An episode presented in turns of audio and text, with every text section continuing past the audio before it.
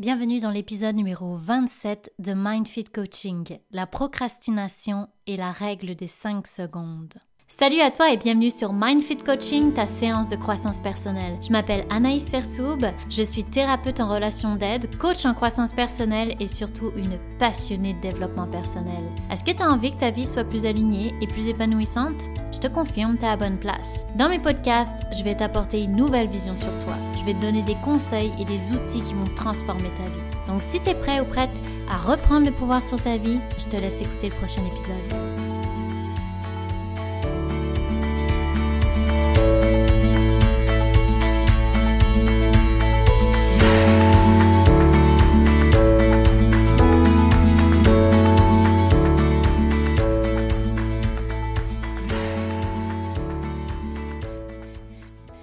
Salut à toi, j'espère que tu vas bien. Aujourd'hui, je te parle de procrastination et de comment vaincre cette mauvaise habitude de tout repousser à plus tard et de ne pas aller au bout de tes idées. Donc, je te parle dans cet épisode d'arrêter de nourrir cette habitude pour passer à l'action et de te sentir plus épanoui. Dans la procrastination, il y a souvent une association de paresse. Mais c'est une illusion. Dans la plupart des cas, c'est surtout un lien avec un manque de confiance en soi, un perfectionnisme exacerbé. Par exemple, si c'est pas assez bien fait, ça vaut pas la peine d'être fait. C'est aussi relié à une mauvaise estime personnelle, à des peurs qui sont souvent des peurs de l'échec, des peurs du jugement, de l'anxiété. Et en gros, une personne qui procrastine, elle peut se dire que ça vaut plus la peine de procrastiner que de ressentir les conséquences, même si elles sont positives, d'agir. Et parfois même, ça va être une peur de réussir parce qu'il y a des croyances limitantes derrière. Par exemple, je ne mériterai pas de réussir, ou euh, je peux perdre des gens si je réussis, ou je vais faire de l'ombre à quelqu'un, etc. Il peut y avoir plusieurs croyances limitantes derrière ça. Donc c'est assez complexe. Finalement, c'est pas simplement je suis paresseux donc je remets à plus tard. C'est vraiment qu'il y a beaucoup de choses qui se passent en arrière de la procrastination. Et le pire dans tout ça, c'est que plus tu procrastines, eh bien, plus tu vas prendre l'habitude, et c'est pour ça que depuis le début je parle d'habitude, c'est une habitude, plus tu vas prendre donc l'habitude de le faire et tu vas bien sûr diminuer ta confiance en toi. Parce que plus tu retardes le moment où tu dois agir, moins tu vas avoir confiance en toi.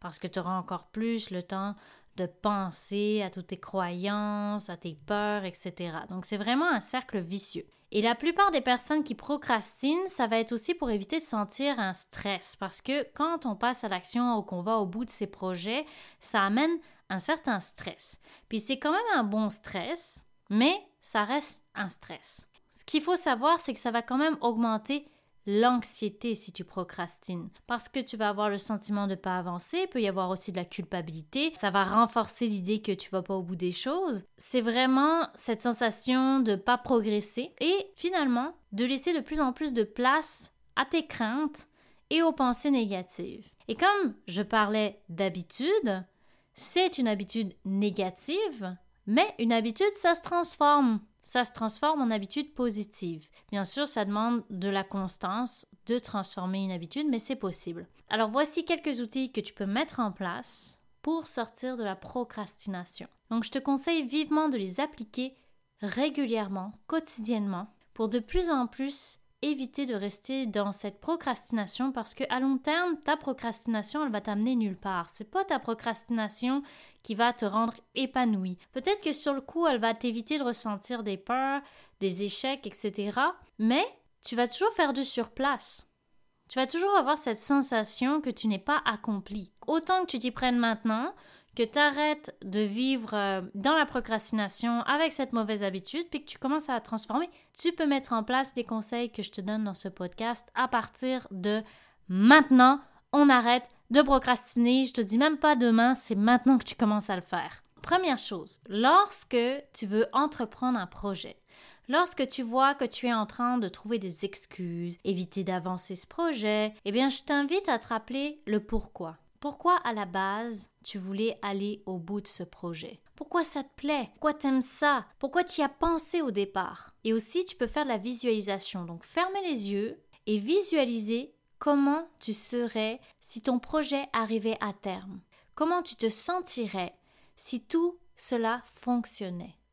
Et là, je te demande de sentir les émotions, parce que sentir les émotions, c'est très puissant. Sentir les émotions, ça va te permettre aussi de les rattacher à une motivation, une envie de passer à l'action.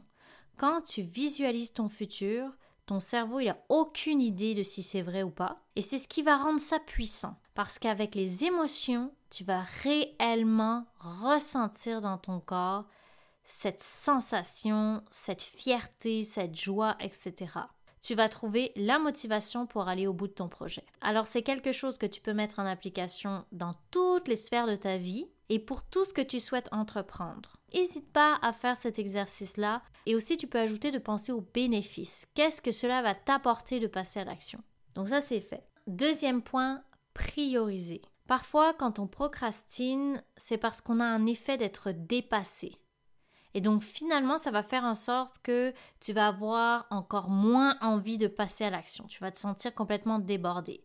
Et si tu priorises ce qui est le plus important pour toi et nécessaire pour toi et ton bonheur en ce moment, ça va t'aider. Ça va t'aider à structurer dans ta tête qu'est-ce que tu as besoin de faire. Et une autre règle d'or, c'est ensuite de planifier. Planifier ce que tu dois faire pour apprendre à gérer ton temps.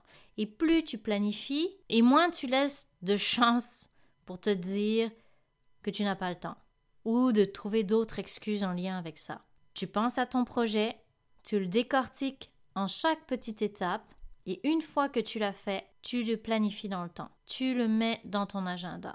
Et je pense que tu connais déjà ma règle à moi, c'est que une fois que c'est planifié dans ton agenda, c'est non négociable. Tu as pris un engagement envers toi-même. Et à chaque fois que tu brises cet engagement, tu brises ton estime personnelle. Donc dit comme ça, là, euh, je trouve que c'est quand même pas mal incitant à se respecter. Hein? Pour finir, j'aimerais te parler de la règle des 5 secondes pour passer à l'action. C'est euh, une personne que j'adore beaucoup qui a écrit ce livre, c'est Mel Robbins. Elle a écrit ce livre euh, il y a quelques années, puis c'est déjà euh, un vrai succès, donc je te conseille de le lire si ça t'intéresse. Je vais te dire les grandes lignes, je veux pas te spoiler si jamais tu veux le lire, mais je te donne les points importants. À la base, elle a créé cette règle parce que elle était dans une période difficile. En fait, elle avait zéro motivation, elle n'arrivait pas à sortir de son lit. Tous les jours, elle se disait "OK, demain ça va être différent, demain je vais faire mieux, demain je vais faire ci, demain je vais faire ça." Puis finalement, il n'y avait rien qui se passait, elle procrastinait justement à fond. Et à cette époque, vu que tout était difficile, elle s'est dit "Bon, je vais appliquer la règle de 5 secondes." Et quand elle a commencé à appliquer cette règle-là, elle a vu une différence et elle a vu rapidement des grands changements parce que quand elle a commencé à la base à le faire juste pour sortir de son lit, ensuite elle l'a appliqué dans toutes les sphères de sa vie et c'est là qu'elle a vu une transformation incroyable. Et j'aime beaucoup cette règle parce qu'elle permet d'éviter de partir dans tes scénarios catastrophes, de ruminer, de trop réfléchir et donc de procrastiner. Lorsqu'on est face à une décision, lorsqu'on prend action ou qu'on essaye de sortir de sa zone de confort, il y a toujours ce premier élan. Donc le premier élan, il monte, et là, si tu passes pas à l'action, il y a une hésitation. Et c'est exactement dans ce laps de temps que tout se joue.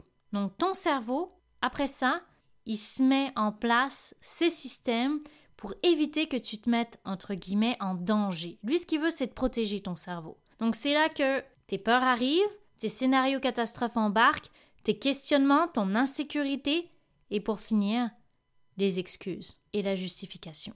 La règle des 5 secondes, elle permet d'éviter de laisser ces mécanismes embarquer, pour éviter finalement de trop te laisser réfléchir et ne pas passer à l'action. Mel Robbins, elle dit même qu'à force d'hésiter, à force d'avoir ces questionnements et finalement trouver les excuses et ne pas passer à l'action, eh bien là aussi tu vas prendre l'habitude de très peu passer à l'action. Donc ça rejoint ce que je te disais tantôt dans le podcast, tout est une question d'habitude. Et c'est pareil à l'inverse. Si tu agis en moins de 5 secondes et de façon régulière, tu vas recréer une nouvelle habitude, celle de passer à l'action et par la même occasion de faire confiance à ton instinct.